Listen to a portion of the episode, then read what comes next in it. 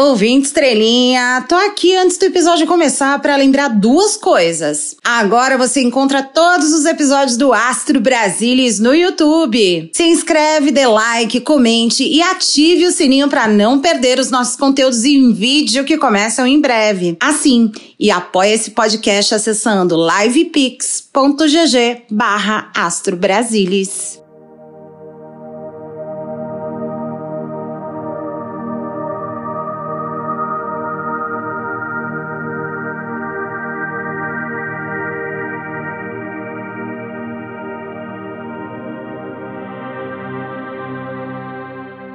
E aí, estrelinhas informadas dessa podosfera, como vocês passaram essa semana? Carboidrato, games e putaria. Difícil, né? Difícil encontrar palavras, é difícil encontrar momentos. Tô aí, firme e forte. Não sei se tão forte, mas firme. Não sei se tão firme também. Sejam muito bem-vindos à Zonetéria do Astro Brasilis, o podcast para quem não tá com meio milhão bloqueado na conta. Se você acredita em pluralidade dos mundos, quiromancia, magia com cristais e que Marcos Doval usou de persuasão com a imprensa, hum, esse é seu podcast. Para mí es un privilegio total de presentar a la estrella de este programa. Eu sou a Chu, a sofotriqueira político astral e vou te conduzir nessa viagem de ácido que é o Brasil das Estrelas. Misericórdia, ouvinte estrelinha. Mais uma semana passando e o mundo caindo na cabeça do Brasil. Mas não muito, né? É verdade. Quer dizer, às vezes não. Tivemos excelentes notícias. E ó, eu tô achando que o Lula terceiro andou ouvindo as energias da semana. E a reunião ministerial parece que pode frear aí um pouquinho a falta de articulação política. Eu concordo e discordo, mas discordo concordando. Vamos aproveitar então e ver aqui agora com os nossos oráculos como vai ser a próxima semana no governo federal? Vambora! Vamos puxar o nosso oráculo de cor. Ui, cor vermelha de volta para as energias da semana, como um sinal aqui de frustração no governo Lula. É desumano. O presidente fala e não se sente ouvido por seus pares, e está deixando ele com a sensação de que tudo que ele falou semana passada entrou por um ouvido e saiu pelo outro. E o recado é mesmo pro presidente mais essa semana. A espiritualidade pede paciência e que peça ajuda na fiscalização do que foi pedido na última reunião ministerial. As coisas tendem a voltar pro lugar, presidente, desde que tome esse cuidado, tá bom? Vamos puxar nosso orixá! Eita, o Molu chegando aqui na vibe da cura e da renovação. Essa será mais uma semana de aceitação do que não pode mais ser mudado, mas de muita luta naquilo que é importante manter as convicções do governo, batendo pezinho em alguns pontos. A carta de Omolu também representa a passagem da vida pra morte e a renovação que ocorre nesse processo. Essa carta pode ser um lembrete de que todas as coisas estão em constante ciclo de transformação e que é necessário aceitar as mudanças e as fases transitórias da vida. Olha aí, eu tô achando que isso já fala do Ministério do Turismo, que será entregue para Arthur Lira, né? Essa carta também indica cuidados na área da saúde. Então o recado vai para a ministra Anísia Trindade de que ela deve fazer aí alguma prestação de contas essa semana, ou até soltar algum programa novo dentro da pasta, já que existe a energia desse orixá favorecendo bastante esse tipo de ação. Vamos por fim tirar a Zadjaka? Temos energia de Urano, que representa as energias disruptivas, a mudança radical e a libertação de restrições. Urano é conhecido como o planeta da originalidade, da inovação e da revolução. Essa carta veio intuída a você, leitor, ou seja, nós aqui tudo, ouvinte estrelinha. E essa carta pode trazer à tona uma sensação de despertar, transformação, libertação. Esse é um chamado para a gente explorar novas ideias, abordagens e perspectivas diferentes para cobrar resultados do governo federal geral. Mas essa carta também pode indicar momentos de mudança abrupta ou eventos inesperados que podem causar turbulência essa semana no governo. Eita! Urano nos lembra que às vezes é necessário abandonar o conforto e estabilidade para alcançar aí um nível mais elevado de autenticidade e progresso. E será que tá na hora da gente defender o que a gente acredita na rua?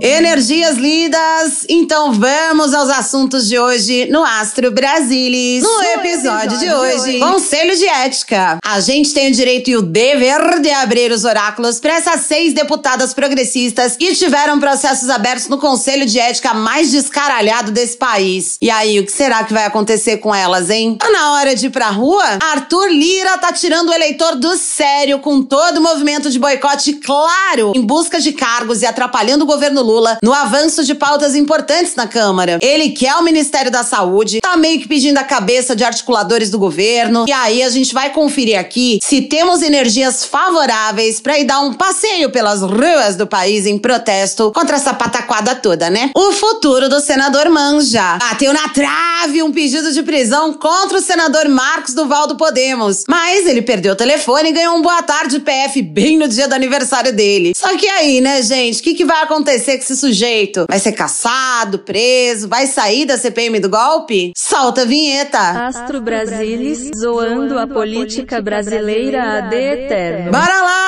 porque esse é o episódio 51 na área e cheio de perguntas sem respostas que estão deixando a gente abiloládio das ideias. Cachaça. E deixa eu dizer aqui que ainda tem algumas vagas na parte da tarde no dia 25 de junho para as leituras particulares da agenda que eu abri para você, ouvinte estrelinha. Tem a opção de consulta de meia hora e uma hora. Se você quiser agendar, passar um tempinho comigo, as informações estão todas lá no nosso Twitter, no post em destaque, tá bom? A grana toda tá indo pro canal do Astro Brasilis, a grana toda tá indo pro canal do Astro Brasilis e essa semana chegou o restinho das coisas que a gente tava precisando para terminar de montar o nosso estúdio e dar o pontapé nesse canal. Eu acho que vocês vão gostar, viu? E é como eu disse e como o Deltan Dallagnol também disse. Obrigado, obrigado, obrigado. Pamonhas, pamonhas, pamonhas. Mas vamos para a nossa sessão de desgosto nesse primeiro bloco, porque olha, esse país tá uma grande metáfora do que é a insanidade, né? Isso aqui é um manicômio. Terra é um verdadeiro manicômio. Enquanto temos deputados golpistas, perigosos, livres do Conselho de Ética, e estão por aí legislando, apesar de terem citado golpe, ou depois de apontar uma arma para eleitor, ou passando a mão no dinheiro público livres, leves e soltos, seis deputadas de partidos de esquerda que fazem parte da base de apoio do presidente Lula foram alvos de processos no Conselho de Ética da Câmara. O Partido Liberal Bolsominion de Valdemar da Costa Neto Já foi condenado do mensalão? entrou com requerimentos acusando as parlamentares de supostas ofensas durante a votação do marco temporal.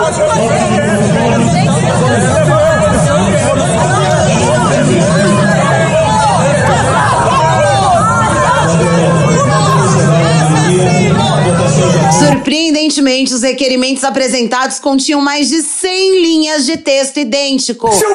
Indicando aí aquele copia e cola lá, juíza Gabriela Hart. Não tem dignidade. O PL inicialmente apresentou uma única representação contra todas as deputadas, acusando-as de quebrar o decoro parlamentar ao chamarem alguns deputados favoráveis ao marco temporal de assassinos. Depois de avisarem sobre a necessidade de individualizar as ações, o partido reenviou as denúncias, mas manteve o mesmo texto em todas elas, evidenciando a cagada e a falta de objetividade dessa representação, né? Vai tomar no cu, cara. As acusações genéricas não mencionaram nomes específicos de parlamentares, mas alegam violações ao regimento, apresentando pedidos de punição em todos os casos. As deputadas envolvidas são Érica Cocai, Fernanda Melchione, Sâmia Bonfim, Célia Chacriabá, Juliana Cardoso e Talíria Petrone. Essas representações foram aceitas em tempo recorde. Isso precisa ficar muito claro, ouvinte estrelinha. É mau caráter mesmo. Escroto, raça ruim, ardiloso, filho da puta. Mais do que isso, o partido autor dessa representação capenga fala tanto em liberdade de expressão, né? Mas basicamente estica, puxa, inverte essa narrativa sobre o prazer. Liberdade de expressão, afinal, só vale pra deputado dando show de transfobia usando peruca, né? Ou recebendo golpista em audiência pública. Ou falando do atual presidente, né, Arthur Lira? Ou até, de repente, recebe uma recompensa quando exalta torturador em votação de impeachment,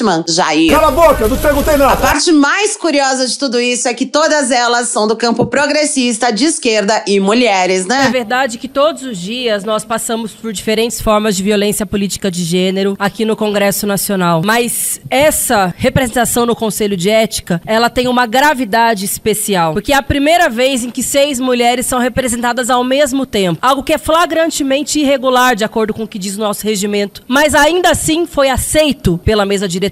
Que depois voltou atrás, porque percebeu a gravidade da irregularidade. Que socialmente pegaria muito mal fazer algo como isso. Mas ainda assim manteve individualmente, no dia seguinte, a representação contra seis deputadas. E em tempo recorde. Foram quatro horas entre o protocolo na mesa diretora e a escolha, aliás, e o sorteio dos relatores ali no Conselho de Ética. Por isso, sim, violência política de gênero, porque todos os dias nós somos xingadas, ofendidas, ameaçadas, inclusive de morte. e nunca houve nenhuma punição contra nenhum parlamentar que fez isso. Mas a gente não vai deitar aqui, não. A gente vai é, justamente ajudar essas seis mulheres, usando aqui o oráculo do divino feminino, para começar entendendo o básico. E aí, essas representações vão prosperar no Conselho de Ética? Vamos embaralhar as cartas para elas. Opa! Maria de Nazaré, Secma e Perpétua. Caralho, vinte estrelinha, energia densa, fortíssima nessa leitura. Estamos falando de resistência pura, que vai vencer essa palhaçada no Conselho de Ética. E pelo menos essa é a tendência energética aqui que a leitura tá mostrando. É mesmo? A carta Maria de Nazaré sugere um momento em que essas parlamentares estão sendo chamadas a se conectarem com seu lado maternal junto aos seus eleitores. Essa carta também fala sobre a importância de confiar na intuição, a reagir de maneira apropriada, conversando com valores que essas deputadas defendem. E olha, apesar dessa vibe mãezona, a gente tem também a carta da SECME, que simboliza a ferocidade e pede para que as seis ajam com uma postura pública corajosa, defendendo seus limites, além de usar o autoempoderamento e autorreflexão profundas. Meninas, superem seus medos porque vocês vão chegar do outro lado sem serem caçadas de acordo com esse jogo. Acertou, miserável. Aqui no final da leitura tem a Perpétua, que as encoraja a permanecerem fiéis às suas convicções, mesmo que isso envolva desafios e sacrifícios. É meu coração que sente isso. Perpétua nos lembra da importância de defender nossas crenças e sermos autênticas em nossas ações, mesmo diante das adversidades. Na Bíblia diz, meu filho, que a gente tem que orar pelos que nos perseguem. Outra pergunta importante é como essas seis parlamentares contra-atacam em relação a esse processo. Ou seja, a gente vai pedir aqui um conselho para elas. Então vamos lá, vamos embaralhar as cartas. Olha só que beleza, ouvinte estrelinha! Olha ela!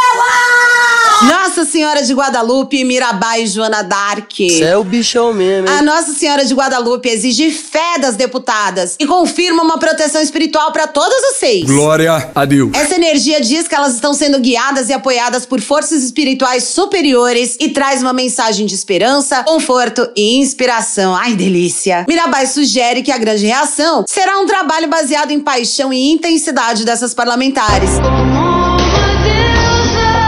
seguindo aí um propósito do coração e a busca pela felicidade e realização das suas jornadas. Por fim, a gente tem a Joana Dark dizendo que elas precisam se encher de coragem para continuarem batendo de frente com o bolsonarismo, com a misoginia e com o machismo dentro da Câmara. Joana Dark foi uma figura histórica, conhecida por liderar exércitos em batalhas e defender a sua fé. Essa carta então diz que elas devem reagir com bravura e se manterem firmes em seus princípios. Joana Dark ressalta a importância de confiar na intuição e seguir com a verdade verdade, mesmo diante da oposição. Olha só. Ela pode sugerir que é hora de liderar e defender suas convicções, assumindo o papel de estar no topo e inspirando outros com coragem e determinação. Então é isso, ouvinte estrelinha. Não tem base para essa representação. E basta que elas sejam firmes, corajosas, barulhentas e empoderadas para ficarem exatamente onde elas estão, onde nós, os eleitores, as colocamos.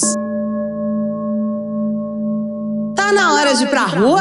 Ouvinte estrelinha, a gente desse lado do rio aqui, do pessoal sensato, que não usa chapéu de alumínio, mas que produz e ouve podcast esotérico envolvendo política, tem sido muito civilizado de quatro anos pra cá, né? Passamos esses anos todos vendo bolsonarista e golpista indo pra rua pra pedir intervenção militar, AI-5, golpe de Estado, fechamento do STF, inclusive na pandemia, enquanto elas estavam fazendo motociata, a gente tava com o cu quieto em casa, né? É a verdade, não minto. Aí rolou a eleição e a gente saiu aí em pelo menos duas ocasiões e foram pra comemorar, né? Eu tô muito felizão aí. Na vitória de Dom Lula III e nas festinhas de Ano Novo e no dia da posse, que a gente só continuou a festa do Réveillon, tá certo? Tô chapado até agora com essa porcaria. Mas desde que o governo começou, a ala bolsonarista do Congresso Nacional faz oposição burra, infantil e tosca. E o presidente da Câmara quer mais é que o país se exploda, já que ele não pode usar mais orçamento secreto e passar a mão num dinheirinho, né? O senhor tá muito mal acostumado nessa casa. Lira agora vive apenas para chantagear o governo, dar declarações públicas em tom de ameaça e boicotar parlamentares progressistas, cobrando cargos e ministérios do Lula, como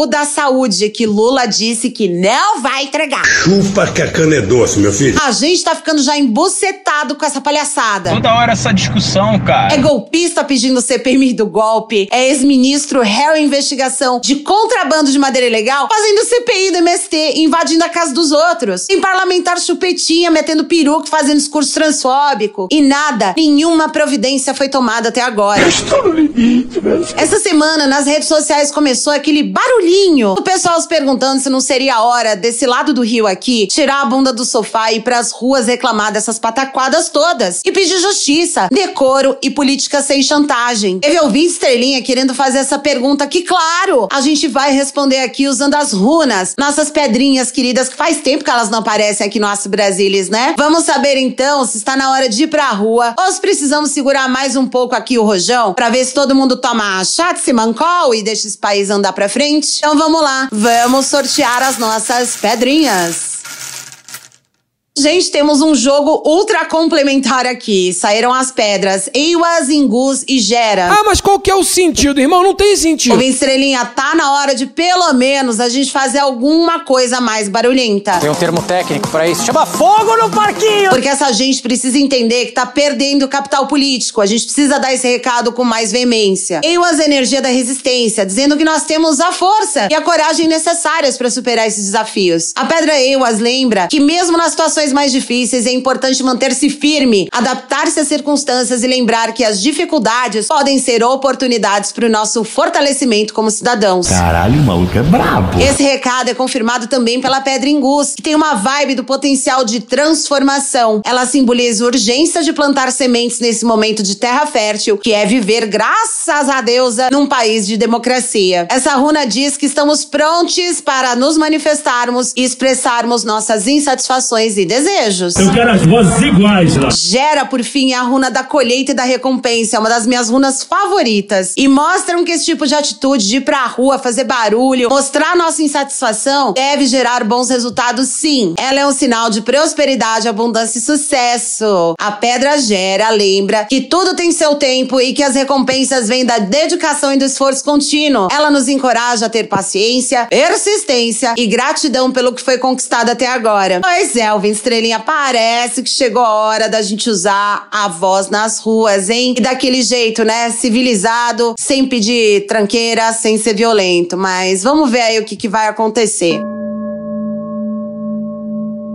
O futuro do senador manja. Chegamos no bloco da fofoca, do barraco da putaria, ouvinte estrelinha. Fofoqueira! Essa semana foi aniversário dele, o senador manja. O senador não manja de nada, manja só de outras coisas.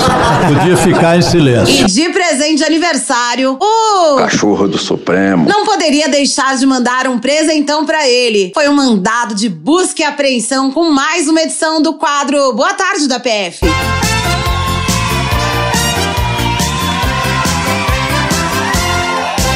Toque, toque, toque. Três batidinhas na porta. Pois é, a Polícia Federal deu um giro pela casa do senador no Espírito Santo, no apartamento funcional dele e no gabinete lá no DF. O pedido foi feito pela PF algumas semanas atrás e acolhido pelo. O Xandão. As medidas foram tomadas devido às investigações sobre tentativas do senador de atrapalhar as apurações relacionadas à tentativa de golpe no dia 8 de janeiro. Aí temos uma informação que ficou meio desencontrada. Alguns veículos de imprensa dizem que a PF pediu o afastamento do mandato do senador. Em outros, falam que foi pedida a prisão do Manja. E ambos os pedidos foram negados pelo Xande, até onde a gente sabe. Satanás ajuda esses demônios, E né? aí, depois dessa festinha de aniversário especial da PF, o Manja foi na Globo News tentar se justificar. E você confere no replay comigo os melhores trechos. Eu já estava citando o G. Dias, o Flávio Dino, e não podia ainda citar a questão do documento. Puta que puta que puta que. Perdemos o sinal de novo com o senador Marcos Duval. hein? Eu não entrei para o Senado com, é, com nenhuma outra intenção a não ser ajudar o Brasil.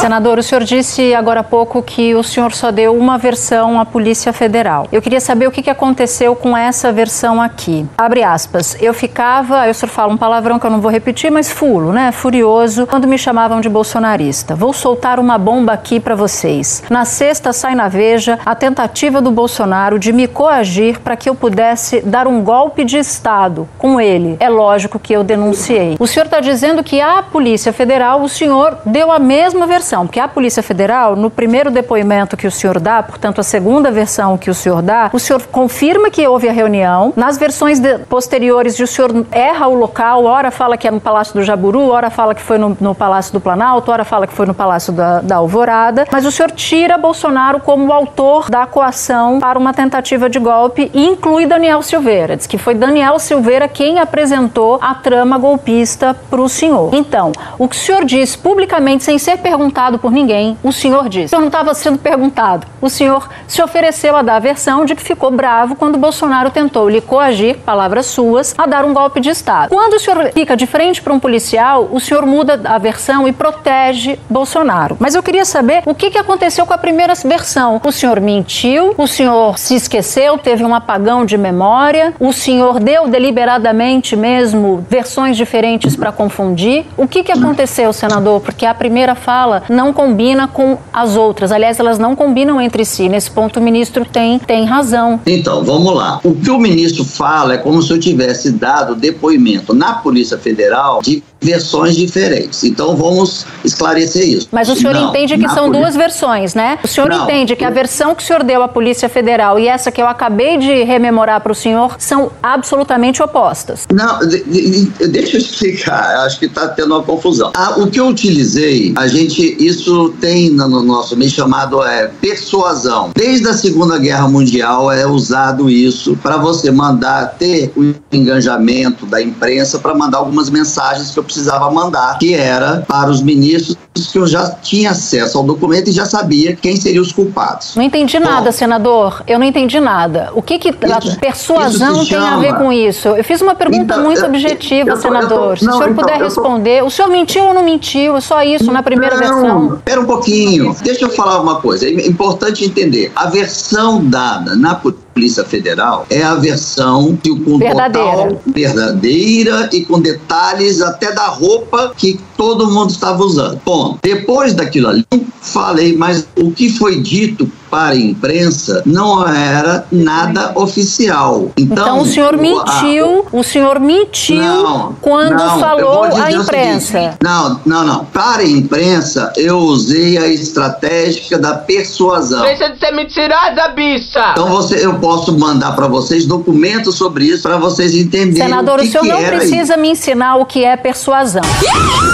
Até porque Então, eu então entendo eu bem o que é político. persuasão e entendo bem de mentira também. O senhor Não, está não, dizendo pode- que usa a imprensa adjetivo- para mentir. Como é que eu vou acreditar Não, que o senhor está falando a verdade adjetivo- agora? É um processo de mentira atrás de mentira, processo de mentira atrás de mentira. Minha pergunta, mas eu faço, senador, com certo constrangimento. O senhor acaba de confessar que usa a imprensa é, com uma tática de persuasão para mandar suas mensagens. Eu, com mais de meio século de jornalismo, não sou garoto de recado. É? Então eu não posso é, participar de uma entrevista com alguma pessoa que tem essa visão da imprensa. Mas eu queria dizer que um dos documentos que o senhor publicou essa semana na sua página, o senhor é, mescla é, algumas informações atribuídas à BIM e o senhor acrescenta algumas frases que teriam sido ditas pelo presidente Lula como se fossem partes de um documento. O senhor não estaria produzindo uma fake news a partir é, de alguns dados do documento? Porque o senhor não tem condições de afirmar que ouviu essa frase do Lula. Ou seja, significa que existe uma mentira no ar. Então vamos lá. Primeira coisa, você acha que eles iriam vir aqui fazer busca e apreensão se fosse na- narrativas mentirosas? Não. Eles vieram porque sabem que eu tive acesso a informações. Porra, pelo amor de Deus, eu não consigo. Pois é, o 20 Estrelinha, nós já tínhamos feito uma previsão um tempo atrás sobre o Manja, exatamente sobre essa zona do Valverso que ele andou aprontando desde fevereiro. E a conclusão dos oráculos era de que ele é uma mistura de vilão do tipo Cebolinha com uma, digamos, inspiração de cuidados, como diria Jair Mileila Germano. A gente tem que estar com o cadernal do lado, hein? Só que agora uma parte da nossa previsão já se concretizou, que era que ele ia se dar mal. Você pode ouvir o especial do Valverso voltando lá no episódio 34 deste Very Podcast. Vamos estrear aqui então o Whispers of Lord Ganesha, da Angela Hartfield, pra perguntar. Afinal de contas, gente, o Manja tem chance de ser caçado finalmente lá no Senado, já que o senador dono da maior gaveta de template de requerimento, Randolfo Rodrigues, tá entrando com outra representação contra o SWAT no Conselho de Ética no Senado? Vamos embaralhar as cartas? E foi ele com Renan Calheiros, hein? Aceitação, coragem e reflexão. ouvinte estrelinha. O Manja tá no fim da linha dele no Senado. Obrigado, aceitação representa a importância de acolher e aceitar as circunstâncias da vida, exatamente como elas são. Pra que o Manja aí comece uma espécie de jornada interior, que eu duvido. Mas né, o oráculo tá dizendo, a gente repete aqui. Essa carta representa o fim do controle que o Duval achava que tinha. E dizendo aqui que ele tem que abraçar as consequências dos seus atos. Aqui também diz pra gente reconhecer quem a gente é. E eu, particularmente, acho que o Duval não tem essa capacidade, não. Puta que pariu, caralho, que maconha boa! A carta da coragem tá me dizendo aqui que o Senado se encheu o saco e realmente vai para cima do senador da SWAT. Ela representa a energia destemida e determinada que impulsiona a busca por justiça. A justiça é cega? Por fim, a gente tem a carta da reflexão, que vem representando a importância de se interiorizar e buscar uma compreensão mais profunda de nós mesmos e de situações ao nosso redor. Marcos Duval agora precisará refletir sobre suas escolhas, valores defendidos e direção que resolveu tomar nessa vida. Pois é, meu bem, vai ter que abraçar aí o diabo. Você se fudeu. Bom, em tese, a prisão do Manja bateu na trave e não entrou. Mas é lógico, a gente quer saber aqui, né? Será se ele pode ser preso um pouquinho mais pra frente? Vamos embaralhar as cortas, né? Apoio divino, bênçãos e decisão. Olha só, pra gente fechar o episódio, temos aqui uma ajudinha lá do alto pro Duval pagar o que deve. A carta do suporte divino representa a presença e assistência das forças divinas, apoiando, protegendo e guiando a justiça. É uma carta que diz que nós podemos confiar que a justiça será feita e que o universo está conspirando em favor do que é correto. E claro, confirma que a ordem de como as coisas aconteceram ali no STF com o Xandão e a Polícia Federal foi do jeito que tinha que acontecer, no tempo certo. Já a Carta das Bênçãos representa a abundância e a graça que estão disponíveis para a PF e todos os órgãos envolvidos na investigação do Manja. Ela também representa um alívio e uma mensagem de que, por respeitar as etapas do processo da forma mais correta possível, os investigadores e até o Xandão terão reconhecimento merecido. Essa carta complementa outra, que é a da decisão, fechando o nosso jogo, que diz que não se terá medo nenhum de tomar a melhor decisão. Claro, porque foi tudo no tempo certo. Enfim, gente, a prisão pode acontecer aí sim, com provas substanciais pela indicação dessa carta de decisão e, claro, do jogo todo. Tá dizendo que algo foi feito de maneira consciente e responsável, avaliando cuidadosamente todas as opções disponíveis. Talvez até por isso o Xandão não tenha aceitado o pedido de prisão da Polícia Federal agora, né? É verdade. Quer dizer, às vezes não. E também nem o pedido de afastamento. Tá deixando aí o Rodrigo Pacheco se encarregue disso. Deus que me perdoe. Pois é, meus amores. Como diria Ciro, o Nogueira, tic-tac, tic-tac. Senador da SWAT, pelo visto, vai virar guardinha de, de dentro da cela mesmo. e que bom, porque a gente tá exausto desse engodo no Senado. Chegamos ao final de mais um episódio do Astro Brasilis. Obrigada, Vim Estrelinha, por ficar comigo aqui sempre até o final. Não se esquece de compartilhar o podcast com seus amiguinhos pra gente ampliar cada vez mais essa constelação familiar de futriqueiros astrais. Aliás, se você quer ficar firme nessa constelação, agora você pode ajudar o Astro Brasilis a sair daquele eterno Mercúrio retrógrado financeiro. Manda aí uma energia de troca acessando livepix.gg barra.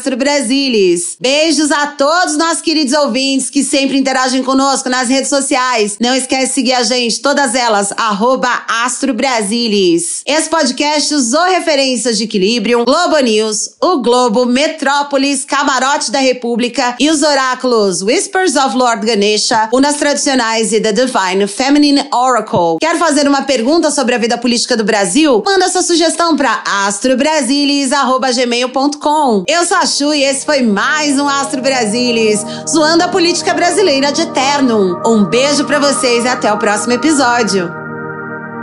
Aviso importante: todas as tiragens de oráculos desse podcast foram feitas de verdade. Você pode acreditar ou não, vai de você. Mas as previsões contidas neste podcast são dos oráculos e não refletem necessariamente a opinião da sua criadora.